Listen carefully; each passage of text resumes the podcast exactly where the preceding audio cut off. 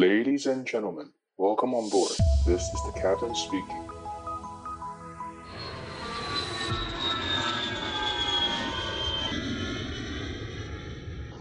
Jack Uçuşu'na hoş geldiniz. Kabin amiriniz ben Merve Hasürk ve ekibim. Yolcunuzun iyi ve rahat geçmesi için sizlere yardımcı olmaktan mutluluk duyar, iyi uçuşlar dileriz. Good evening ladies and gentlemen and dear children.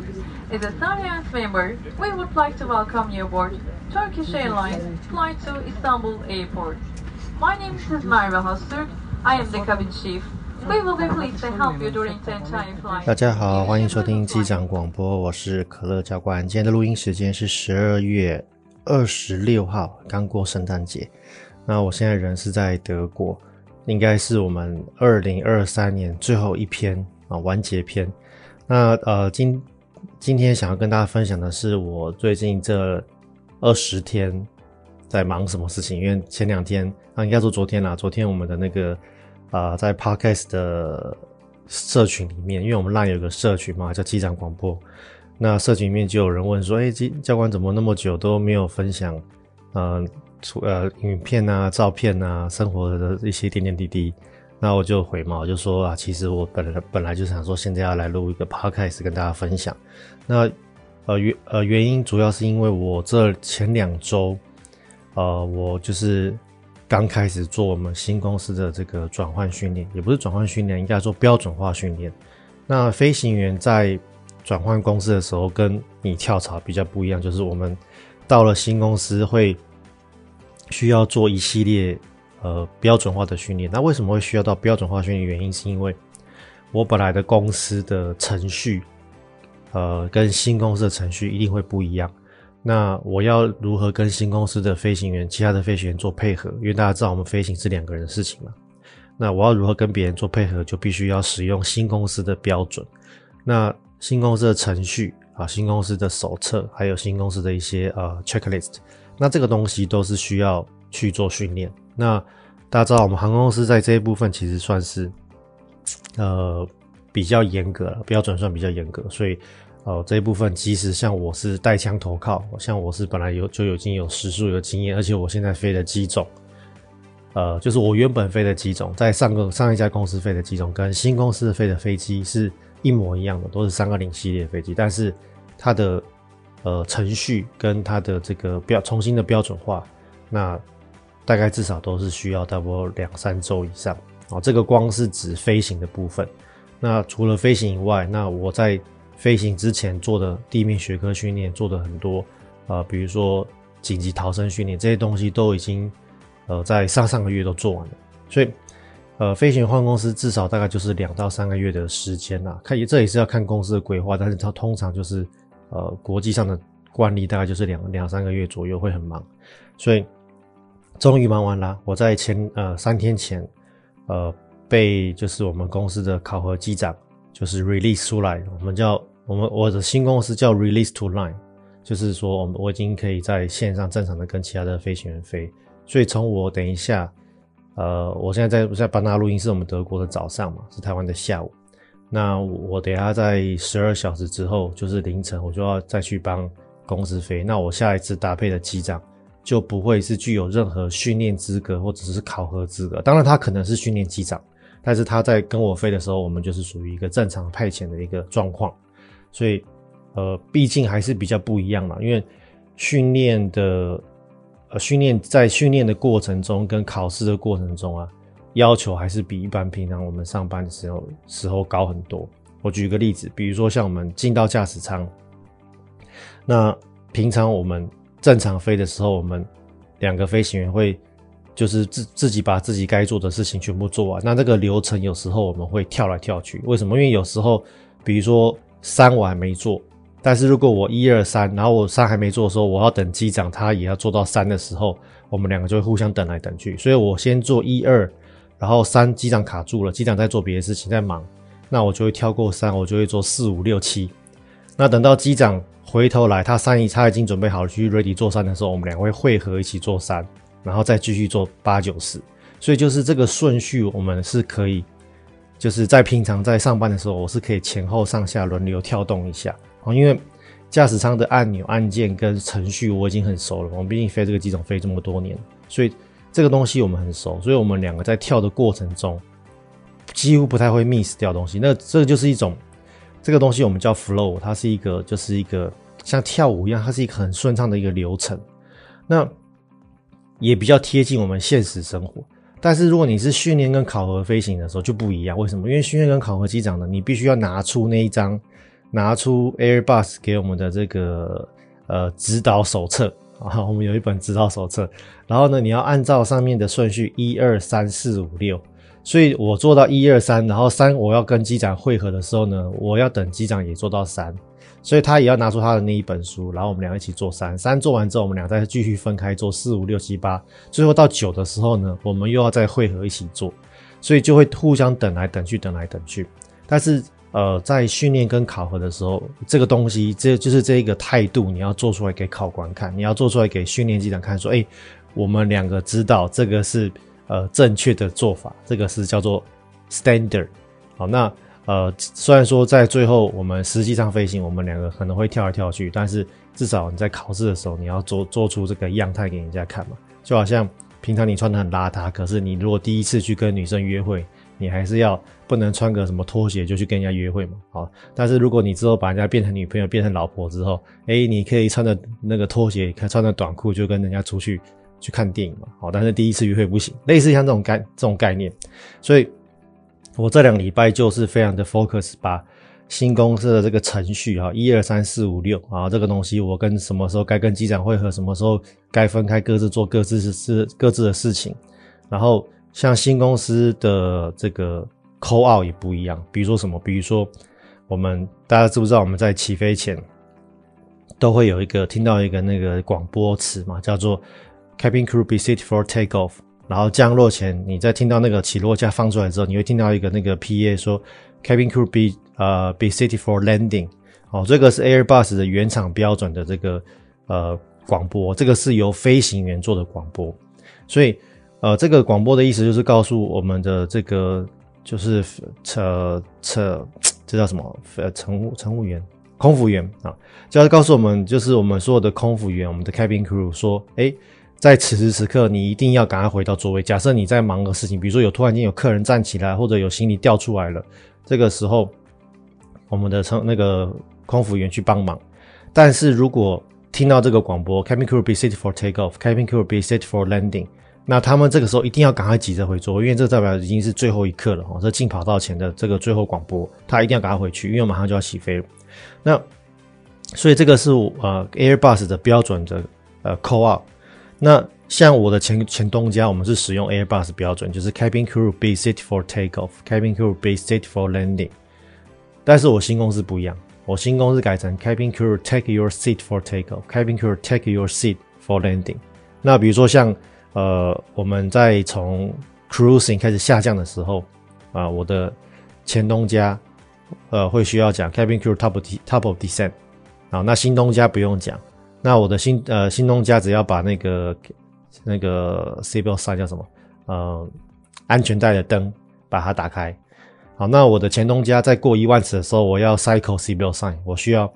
叮咚叮咚两下，让那个那个就是我们的那个安全带灯要闪烁两下，然后会叮咚两次。那新东家不用，新东家在过一万尺的时候要改成 cabin crew prepare for approach，好，所以这个东西就是很多小细节的改变。那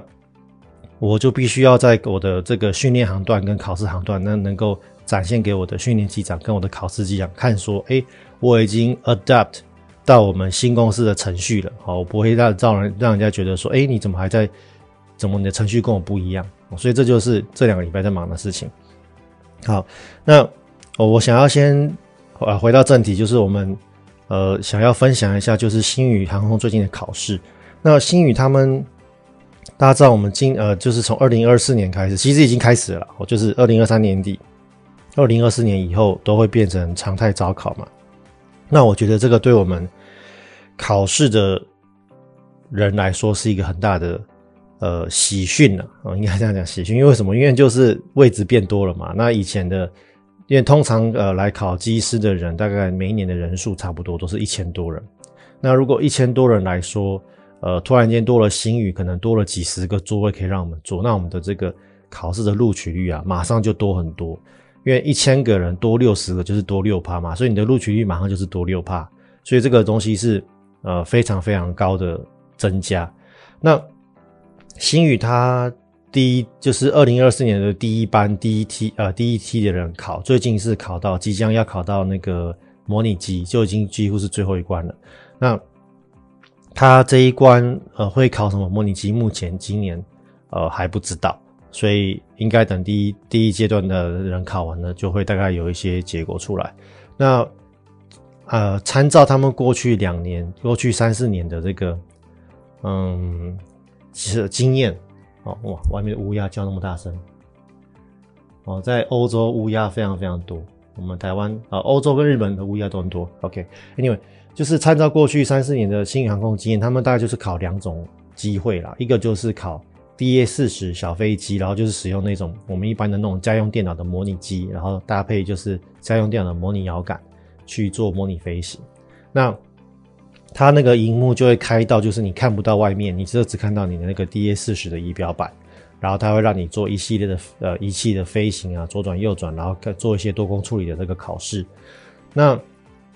有一年是去考三二零的全动型模拟机，哦，所以，呃，今年来说，我觉得大概七成是考小飞机，哦，那大概三成是考大飞机，所以我们等到再过两天就会有答案揭晓。那如果今第一梯确定好是考什么机种，考怎么样考试之后呢？那之后的那个，呃，之后的同学们、考生们，大家就可以 follow 前面的经验去做准备。那。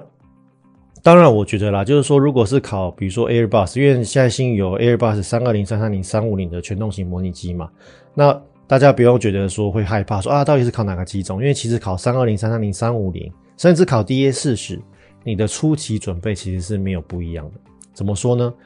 假设啦，今天他说他呃，我要考三二零的全动型模拟机，或者说他我我要考三五零的全动型模拟机，那你有可能直接去飞三二零、三五零吗？你也不可能嘛。因为你要像我们飞行员，我要学到三二零、三五零这种飞机啊，我我在学大飞机前，我已经先学了快一整年的小飞机了，快几乎是十个月小飞机。那这十个月小飞机前，这呃包含其中有四五个月在学这些理论学科啊，然后学飞机的系统。所以即使你为了考试，你这些东西全部跳过，我直接去飞飞机，那你也是要知道飞机怎么飞嘛。所以。你还是要先从小飞机开始学飞，呃，学模拟机。所以，呃，我会建议大家就是说，如果你是对考培训机师有兴趣的人，你的那个模拟机这件事情呢，你是躲不掉的。为什么躲不掉？因为长荣跟星宇都考模拟机，所以如果你模拟机不准备，你放掉两家公司，你等于是放掉三分之二的考试机会，放掉三分之二的那个录取率，所以你的录取率就从二十几趴。从大概二十趴左右变成马上变成只有七八趴左右，所以这个这个掉下来的这个程度是差很多，所以这个绝对不能放弃，不能想说啊，因为我喜欢特别喜欢华航，我不考虑长荣跟新宇，所以我都不准备模拟机。通常这种人啊，你华航都考不上，好，所以所以我常常在讲，就是说哪一家哪一家航空公司是最好的航空公司，是最好的这个老板呢？答案就是你考上的那一家就是最好的航空公司，愿意免费出钱让你去学飞的那个公司就是最好的航空公司。所以大家记得这个，就是说我们考试的时候，我绝对不选航空公司，绝对不去放弃任何一个考试机会，即使包含像我现在我已经是带枪投靠了。那像我的第一志愿可能是假设老，第一志愿是土耳其航空。那但是我在投履历的时候，我不会只说啊，我只想等土耳其航空。他开招了之后，我才要投履历。我是时间到了，我就去网络上搜寻哪一家公司有招考啊，比如说香港的公司，比如说中东的公司，比如说呃东南亚的公司。那我就把每一家公司的履历全部都投一遍。然后投完了之后呢，看看谁要叫我去考试，然后我就一路考试，然后考到看哪些公司愿意给我 offer later，然后我就会在这个 offer letter 里面去选我要的公司。所以其实。就算我们有有时数有经验的，我我们也基本上也不会太太去挑公司，再去说啊，我一定要去 A 公司哦。所以这个东西你很难去选说啊，我一定要考长荣，我一定要考华航，所以我就只准备长荣的东西，不可能。你一定是三家公司、四家公司一起准备，因为再来还有虎航嘛，虎航马上就要招考，所以呃，以二零二四年来说，我们至少看得到的绝对会考的就是长荣、华航、星宇跟虎航，然后华呃华丽荣是一直在呃一直在有 rumor 哦，因为我们有有些 source 啊，一直有一些 rumor，但是到目前只是还没有招考，它能见度比较低，所以我们丽荣先不放进来，所以我们至少。而且丽荣的考试跟长荣是几乎一样，所以他是因为他是代代考嘛，他是由长荣帮他招考，只是最后签的合约是丽荣的合约，所以我们现在至少就是有长荣、华航、虎航、星宇，那这些公司的每一家考试的流程呢是走大同小异，他们的步骤是大同小异，但是他们的准备的范围有一些不一样。举例来说，像呃华航完全不考模拟机，它不需要你会飞行，哦，它对于这个航空知识的要求的 knowledge。它的要求也没那么高，所以，然后它对于英文的要求也没那么高，但是它就很吃长官员，它很吃你在最后两关的面试的时候，你的谈吐，你给那个你的这些这些长官的这些第一印象很重要，他很吃长官缘。那所以就变成说你，你你的个性如果是一个比较呃，就是人来人好的这种个性，那你如果是看起来就是很很很得这些。呃，阿伯，呃，阿伯阿公的这种就是长辈缘的时候，那你很有可能在长呃华航就比较吃香，但是并不是每个人都是都是很有长官缘的。那这个时候，我们就在星宇跟长荣的这些公司，你就会相对来说，你就会比较吃香。那像星宇跟长荣，像长荣考波音七七七的全动型模拟机，像星宇前几年大部分是考。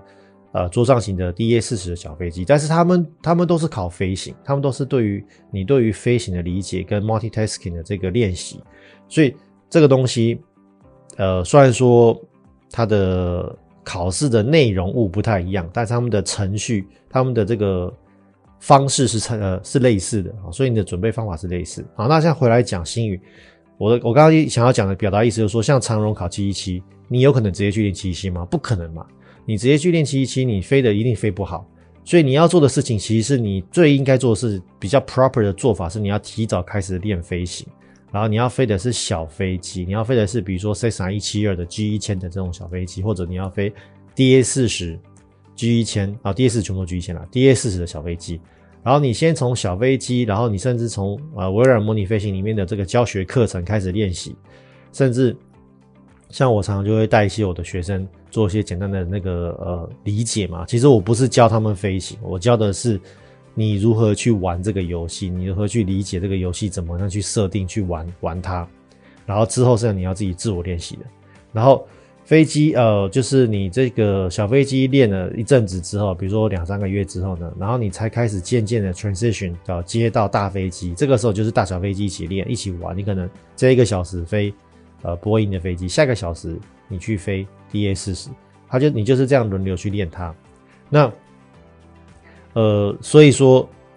我刚刚讲就是说，假设星宇，我我看到社群上有人问嘛，啊，星宇是考大飞机、小飞机，呃，那你不管考大飞、小飞机，你的练习方式是一样的啊，对不对？你今天考的，假设他今天考直接把你放进全动型模拟机三五零好了，因为他们最近可能三五零、三三零的飞机比较少嘛。飞行员的训练比较少，所以我他如果用可能是三五零、三三零的这个飞行员，可能是最空的。好，那我们挑模拟机飞考试都是挑那个使用率最少的，比如说最近三三零很少人用，那我就把你丢去三三零去做飞行的考考试。那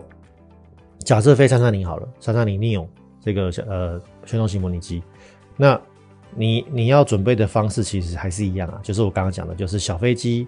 练到手了之后，才开始 transition 到大飞机。那你去练 Airbus 三三零。那其实你去飞，你去练习波音，比如说你去练长龙的波音的飞机的模拟机，跟你去练星宇的 Airbus 系列飞机，对于你们来说，对于初学者来说，其实它的差异性是不大。哦，它的这个仪表的这个 layout，它的这个对你来说，它这个大飞机的这个 momentum，这个会 lag 了这种感觉。其实对你们来说是差异不大的哦，所以我是觉得不用太去呃在乎说哦，它是考什么机种，反而你去练的这些基本飞行的这个概念、基本飞行的这个技术技巧，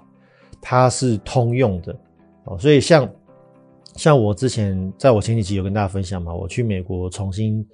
呃拿了三三零 Airbus 三三零的飞行资格，那我总共只花了一天的时间，哦，就是只花了一天的飞行考试就把三三零的飞行资格拿到。那为什么可以这样做？那原因是因为，呃，三二零到三三零这个之间的差异性，对我来说，对于我这种有经验的飞行员来说，一天就可以搞定。我就是前一，我就是那当天的下午跟我的训练考训练机长做训练，然后我马上休息一个小时之后就接我的考试，接我的考核机长去做考核，所以。呃，那我们三三零的差异，我们像我们三二零的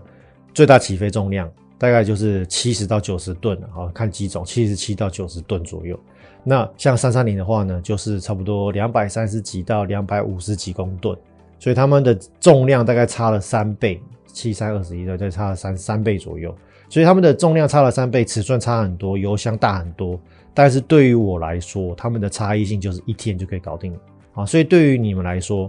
呃，你是初学者，所以你先从小飞机学，学完之后呢，你去练习波音的模拟机也可以，你去练习 Airbus 模拟机也可以。然后反正他们最后到最后汇合在一起，他们的这个飞行原理是差不多的。那你只要飞行原理飞得好的，就是你的飞行技巧飞得好的人，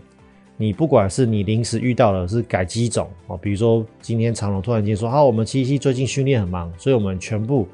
哦改用什么什么机种，或者我们。那个星宇他们，我刚刚讲他们有三三种模拟机嘛，三二零、三三零、三五零。对于各位初学者来说，三二零绝对是最好飞，因为它最轻。但是今天星宇可能因为啊，我们最近三二零训练很多哦，我们最近接收了新飞机，我们很多新的飞行员，所以我们最近的三三零 neo 的这个使用率，模拟机使用率比较低。好，大家全部去飞三三三零，所以这个的转换对你来说，你不会差异很大。为什么？因为呃。你的技术跟技巧比别人好，所以你去重新重新适应新机种的这个呃 transition 会比人家快，所以这个就不用太担心哈。所以反正就是基本上你们就是从基础开始练习，这个很重要。好，那呃讲到这个基础练习跟考试，那希望大家啊、反正再过两天就会知道他们星语是最近是考什么几种哦。再再再啊，我在下周再跟大家分享。那。之前还有一个 topic 我也常听到讨论啊，但是就是反正拿出来稍微提一下，就是说，呃，有些人担心说啊，教官会不会我们未来都变一个人飞，呃，一个人开飞机，所以我们的工作机会马上少一半，会不会以后都 AI 取呃取代我们，以后没有工作机会？那我要讲就是说，长期来说，long term 来看，呃，飞行员变一个跟变成 AI 飞行员，这个是绝对有可能发生的，这个应该说这个是一定会发生，只是呃什么时候？因为这样讲好了，你今天会听我的这个 podcast，你会想去考机师，你们的就是所谓的试考年龄嘛。那最小大概十几岁，最多大概三十岁。所以你们这些 range 的听众们、朋友们，你们想要考机师的时候，基本上飞行员都还是两个人飞。那我举一个最简单的例子，就是说，其实，在航空业啊，去受呃限制飞机是两个人飞，几个人飞，其实最大的。主力来源是来自于保险公司啊，大家会很 shock 说哈，不是 technology，不是科技吗？其实是保险。为什么？因为呃，航空业的很大一个成本啊，它是在保险的上面哦。因为我们航空业各各个就是各个民航局在几早期几次空难发生之后啊，都有要求航空公司，就是说你的固定成本之中，你一定要保险。这个有点像是你去去那个租车公司，像我前几天租车去玩嘛。你去租车公司，我们现在可以选择你要不要保险，或者你是基础保险，还是你是保全险。好，所以对于租车，就对于开车来说，你的保险是可以选的，就是我们台湾讲的甲式、乙式、丙式嘛。所以你是可以选的。可是对于航空公司来说，不好意思，民航局就是要求你一定要甲式，哦，你一定要全险，而且呃。就是像我们各国民航局有时候会在民航局的人员官员哦，会临时登机检查飞机的证件，保险证就是其中啊，保险的这个保单就是其中一个要求。然后你的航空公司每一年要重新去做 review 你的这个飞行的这个呃，就是这个商业的资格的时候呢，保险单绝对是该国民航局，比如说台湾的航空公司就是被台湾民航局查嘛。那我现在是在欧洲的公司，那我们我们公司就会被欧洲的航呃民航局去查，就是你这个保险单一定是要有效，然后你的这个你的赔偿的这个金额一定是要达到该国民航局的要求，所以保险其实是呃，我认为是从飞行员从两个变一个，一个变没有的最大的阻力。为什么？因为你要你的航空公司跟你的这个呃你的这个飞机制造商，比如说波音跟 Airbus，你要怎么证明我从两个变一个之后风险没有变大？因为我风险变大，我的保单马上就是变贵。好，那保险它是一个非常贵的东西。那如果我今天认为你风险变变大一倍，我给你保，我给你的保单马上就多一倍的价格。那那个价格会导致就是航空公司说好，算算算，我不改我不改，我就继续两个人飞。我这个是我是认为这个保险保险的成本可能会是未来的主力之一了。那对于我们来说是好事，对于我的听众来说，各位对于各位来说，你们是好事。为什么？因为我们可以继续两个人飞。好，那。我觉得除了保险是一个大主力之外，还有一个很大的潜在的问题哦。这个这个东西是 Airbus 跟波音未来它要去想办法克服的，而且我认为短期内它很难克服。什么什么东西呢？是如何经验传承？这个东西是非常难的。我举例来说，呃，像为什么到现在为止，我们的教育都还是需要老师去去教教学生？那其实大家看，现在网络上很多 YouTube 啊，现在网络上很多这种音。呃，自学影片，那为什么我们不全部改成自学？为什么还需要一个雇佣一个老师在前面教我们？其实这就是一个经验传承，这是一个人类他们的我们的教育，呃，这是千万年来就我们是这样演化过来的。那以飞行来说很简单，我举个例子，比如说像我这一次来了新公司，因为大家知道我以前在很热的地方飞嘛，哦，那现在东南亚飞，那我我几乎没有，不应该说我根本就没有做过防除冰。这一项工作我没有去做过除冰，哦，我们飞机上的翅膀是不能够有任何的积雪或者是结冰，好，所以在起飞前呢，我们要用一个很热的液体，我们叫除冰液，然后它会去，呃，它有我们也是分几种啦，就是我可以是一一次性的除冰加防冰，我也可以是两次两做两次，我先用一个热的热热的液体先把这个冰洗刷掉，然后我会再。Apply 再去喷一层就是防冰液，好，所以我可以除冰、防冰两次做，我也可以防除冰一起做。所以防除冰这件事情呢，我我以前没有做过啊。那虽然说我没有做过，但是因为我们以前的公司还是有有往北飞嘛，我们以前最北飞到北京啊，飞到那个天津那边去，所以还是有可能会下雪。所以公司它怎么做？我们以前的公司就是会冬季的模拟机考核就会加一个防除冰的这个讨论，然后会模拟。但是全部都是模拟，然后是讨论，然后我这辈子就是真的是没有做过。然后我现在来了新公司，然后我的训练训练航班呢，哎，就做了防除冰考，然后就我的压力就很大啊，因为他是又是训练航班，然后又做了一个我从来没做过的事情，然后我就跟我的训练机长老师说，我说我我的飞了这么多年，我没有做 我没有真的做过防除冰，他就非常的 shock，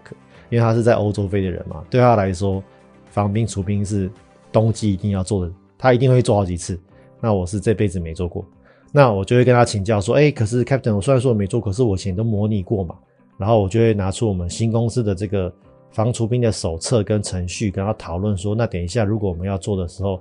呃，是不是这样这样这样这样？他就他就会跟我讲讨论，讨论清楚了之后呢，我们上了飞机，哎、就真的飞机上真的是有积雪，好，那我们就是要做防除冰。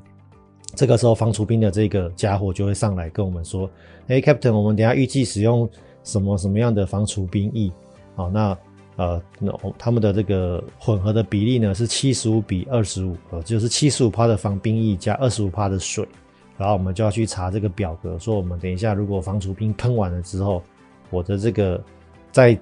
多少，我们叫 hold over time 嘛，我们在多少时间以前我必须要起飞？如果这个我这个。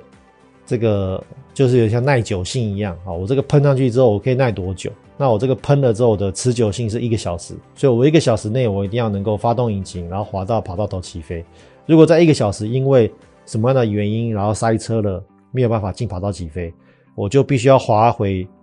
除冰的地方，再除一次冰，再防一次冰。好，所以这个都是我们要讨论的。那我就实际上跟机长一起演练，然后一起讨论，然后他会带着我做一遍。那我必须要讲了，真实在做跟我们在模拟机里面模拟真的差很多。好，那这个是防除冰。那比如说还有一个，比如说像我以前在东南亚飞，我们很多热对流嘛，像我对于热对流的 handle 就很强，因为我们东南亚就是每天都是三十几度在飞。那我我在热对流的这个 handle，我在初学的时候呢，哎，有时候被热对流顶起来，我就会大压头，我就会疯狂的俯冲，好，我要去为了要去去去抵抗的热对流嘛。然后一一一，然后一过了那个热对流之后呢，然后你马上就会冲过头，然后你这个机头拉不起来，然后就很容易最后最后就重落地。那所以这个时候，在我旁边有个有经验机长，他一看到我在压头的时候，他就说：“哎，你不要这样压头，这样子会怎么样怎么样。”然后他会有时候甚至帮我做修正，甚至他可能需要的时候，他就帮我做接手。然后他会，然后我会看他下一次飞，我会看我有经验机长他怎么去去去飞这个热对流。那我就会知道说，哦，原来我这个我的这个机头的这个 pitch，我的这个修正的角度啊，我不能够一次修到足啊，我要去慢慢的去追它，我要去，呃，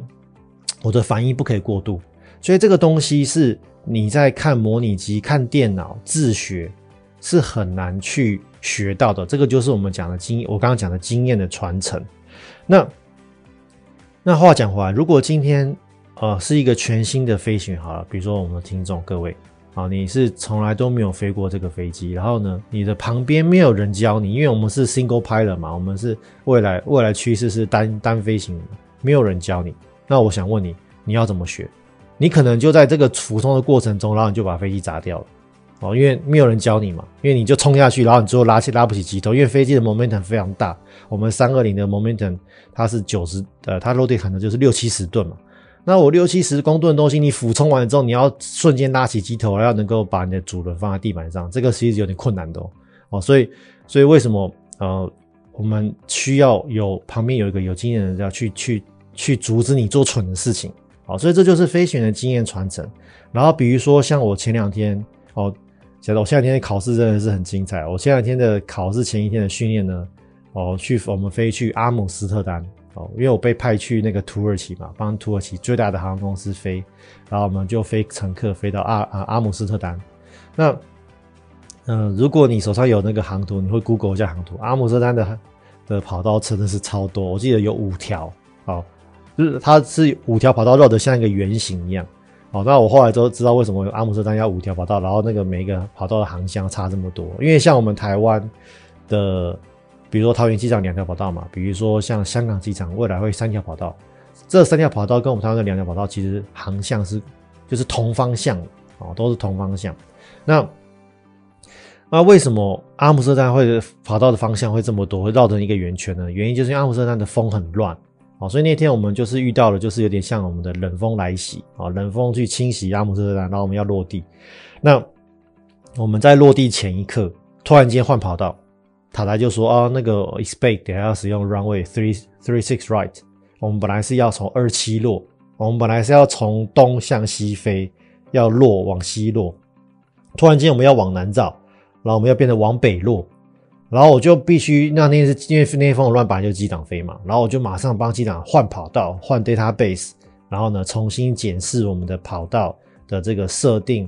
它的这个要拦截 IOS 的频率有没有对？然后等下落地之后，我要怎么样滑出跑道？所以现在的飞机科技啊，我可以讲了，不太可能改成一个人飞。就是你们现在看到的新的所有的飞机，比如说现在最新就是三五零嘛，那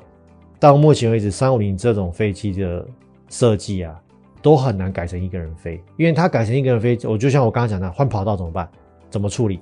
那我要能够一边在大风雨中一边。我我们飞行员是在座，我们也是在座位上跳来跳去啊。我们也是那天风雨真的很大，然后我我也在我也在空中跳来跳去，然后我还要手抓着我的 iPad，然后看一下航图，然后呢还要手抓着我的那个飞行电脑去 key 我的那个改成跑改另外一条跑道，然后我还要帮机长 briefing 说，哎，等一下是从左边滑出去，滑出去之后我们再研究怎么滑，所以我们要先知道向左滑还是向右滑嘛，所以。我检查完之后呢，机长会把飞机再交给我，他赶快再快速检查一遍，review 我刚刚跟他讲的东西有没有设定错，然后最后我们就落地，超忙的，两个人飞都非常非常的忙，而且我们俩的 loading 都是爆表，然后我们两个弄完之后，滑出跑道之后，我们就马上停在跑道外面，因为我们两个完全不知道怎么滑行，因为我们刚刚的，我们刚刚在高空三万尺的时候，我们互相 briefing 给对方的是，我们等下从二七跑道向西落地之后。我们要向左滑行，会进到哪个滑行？呃，进到哪个停机坪嘛？但是突然间我们是从向北落地，那我们会怎么滑？完全不知道。那我们刚刚在飞，因为我们刚刚是临时换跑道，很忙嘛，所以我们也不可能去仔细研究怎么滑行。我只知道说向北落之后向左我们可以 runway，然后我们会停下来，好，所以后来我们两个就赶快停下来，赶快互相研究。后来我就看到那个滑行路线了，我就说啊，机长机长，我知道怎么滑了。他就说好，我相信你。他就他就他就顺着我的跟他讲的指示，然后就一路滑到目的地。那当然中间还有一些不确定性。机长说，哎、你呃这个东西确定去跟啊航管确认一下。所以我马上就抓起无线电跟航管说：“哎、那确确定一下，我们是从哪个地方要进去我们的背。所以这些东西就是要两个人的工作就已经 loading 非常非常重，所以改成一个人几乎是不可能的事情，风险会变得很高很高很高。而且一个人啊，呃，有时候常常你会，比如说像大家知道，我们其实人都会犯错哦，就是像我学飞到现在，我就会接受两件事情，就是第一个，我们人都会犯错，好，所以像现在我看到别人犯错，我都会很。很呃开阔心胸去接受这件事情啊，我也会接受我自己会犯错啊，因为这个我们人类就不是机器，我们本来就会犯错。第二个事情就是我们人都有极限，都有体力的极限，都有呃精神注意力的极限。我们不是电脑，我们不是机器，所以我们都有所谓的 fatigue，都会累。所以你累了之后，你的犯的错又会更多。所以这个东西是我们人类先天的这个我们的 limitation，我们先天的这个被上帝设计出来的这个限制嘛。所以呃，当我犯了错了之后，比如说我弄错了，诶，我的机长就 pick up 起来说，诶，你这个东西啊，我帮你改一下，你弄错了。好像我那天考试航，我那我前两天的考试航班，我的机长就 key 错一些东西嘛，那我就跟机长说，诶，Captain，这个东西啊，我帮你修正成这样子好不好？好，比如说他 key A B C，但是应该要 key C B A，他 key 错了。那我就跟他说，Captain，我帮你改成 CBA 好不好？所以这这个是一种互相帮助的呃方式，这是也是目前我们民航业在做的东西。那你要改成一个人的飞行，这个就会有点问题，就是会变成说你犯了错，你永远不知道，因为你当时会犯错，就是因为你不你自己没有察觉嘛。那你在下次回来 review 的时候，你也不几乎上你也不会很难发现，那你就会一路错下去，然后最后就会变成事情怎么演变，就会变成不如预期。哦，所以这个就是我觉得在目前的现行科技啦，就是呃三八零、三五零、七八七这种，即使这种最新的飞机，它也很难改成一个人飞行。那更不用提我们现在的三二零、三二零 neo 因为大家我之前曾跟大家分享过嘛，我们三二零就是一九八零年的设计哦，即使到目前最新啊，你们去做，比如说星宇航空啊，做台湾虎航，做未来。呃，长荣会买的这个新的三二一 neo，他们其实在骨子里就是八零年代的设计哦，他没有做什么大更动。那呃，即使包含现在这我们这一款飞机最新的就是三二一的 XLR 嘛，XLR 哦，就是 Extra Long Range。那但是它你步入驾驶舱去看，它其实跟八零年代代的这个 layout 是没有什么很大的改变。所以这个就有个问题哦，就是我们这些飞机。呃，到目前为止都还是有新的 order，所以在未来可能十年内都还在交付新的三二零的这一系列飞机。那这个新的飞机交付完了之后呢，它又会在市场上飞个二三十年。所以我我要讲的就是说，大家不用太担心你们会被取代哦，因为至少在未来的二三十年内、三四十年内，呃，不太可能会全部变成 single pilot，也就是说，各位的这个呃飞行的这个。怎么讲？我们的工作机会不太会减少。那当然，未来如果出了一台新的飞机啦，比如说哈三六零、三七零，好那种新的飞机出来了，它可能就是会比较先进，然后比较多的这个呃系统可以帮助飞行员。那未来才才有可能慢慢的减成一个人飞行。但是截至今天为止都没有看到新飞机嘛？好，所以今天为止没有新飞机，也就是说未来十年内它不会出来，未来十年内不会出来，未来三十年内它不会大量的扩展。所以大家不用太担心。等到这件事情发生的时候。我的听众们，你们大概也也也准备要退休了，哦，所以不用太担心。至少我我在退休前是肯定遇不到了，然后你们在退休前可能几乎也是遇不到。好，那当然下下代就不知道了。好，所以这个东西是跟大家分享一下。好，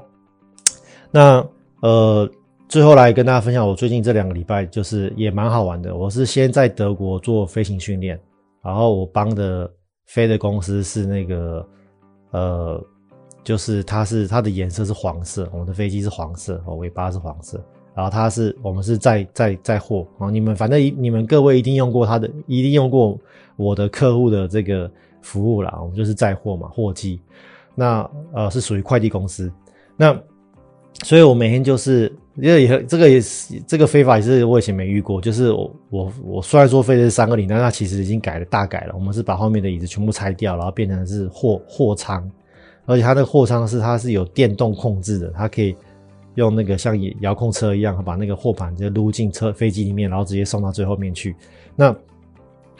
我们飞法也是很特别啊，因为我不知道为什么货机都一定是半夜飞，可能是因为那个就是 slot 的关系哦，就是那个起降时段的关系，所以我一定是当天凌晨，像我等下是凌晨出发嘛，我凌晨三点出发，